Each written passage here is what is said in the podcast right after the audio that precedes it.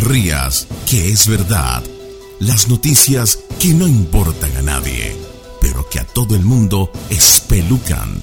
Con Don Monasterios.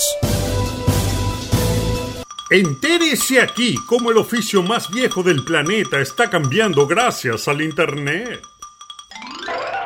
Sí, señora, ya las cosas no son como antes, ahora vivimos en dos realidades paralelas. Está esa donde usted está amasando su arepa y la otra que ocurre en las redes sociales donde todos queremos aparentar que somos más felices que el perrito de Kim Kardashian. Uno de los problemas que tiene la juventud norteamericana es lo que llaman la deuda estudiantil.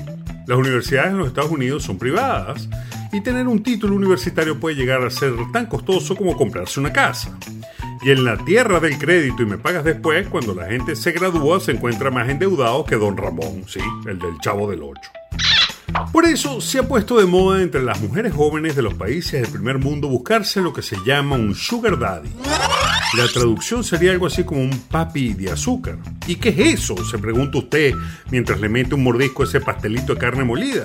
Bueno, un papi de azúcar es cuando una muchacha joven se busca un hombre mayor que le ayude a costear sus gastos, como la universidad o la renta de su casa a cambio de favores sexuales. Para algunos es un intercambio normal y legal. Sin embargo, eso en el pueblo de donde yo vengo se llama prostitución.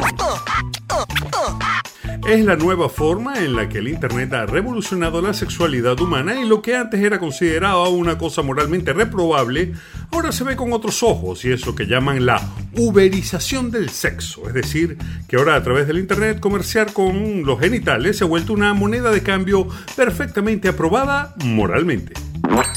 Y de eso nos hemos dado cuenta los venezolanos con la aparición de las bendecidas y afortunadas, un fenómeno que nació en nuestro país, donde algunas mujeres comenzaron a comercializar con su intimidad usando este eslogan en la descripción de sus biografías. No obstante, esto es un fenómeno que viene de mucho antes en nuestra sociedad. El máximo evento de la belleza venezolana y el motivo de orgullo de nuestra nación el Miss Venezuela se vio en el 2018 empantanado cuando se destapó un escándalo donde varias candidatas acusaban al concurso de ser un centro de prostitución y que las Misses, para costearse sus vestidos y operaciones estéticas, se veían en la necesidad de buscarse papis de azúcar que pagaran la operación. Un castigo para la gente mala como usted.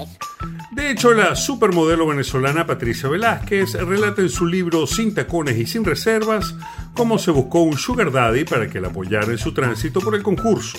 Aunque la ex Miss dejó bien claro que la organización Miss Venezuela nada tuvo que ver con esa decisión.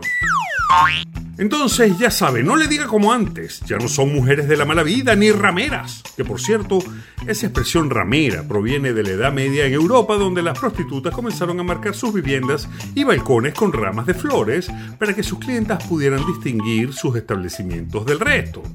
¿Y por qué ponían rama? Bueno, porque así recordaban a las sacerdotisas sexuales del mundo greco-romano, que eran aquellas encargadas de mantener eh, relaciones paganas con hombres durante las festividades para rendir culto a los dioses. ¿Y qué opina usted de eso? Bueno, sígame en mis redes, arroba Tom Monasterios y coméntalo por ahí.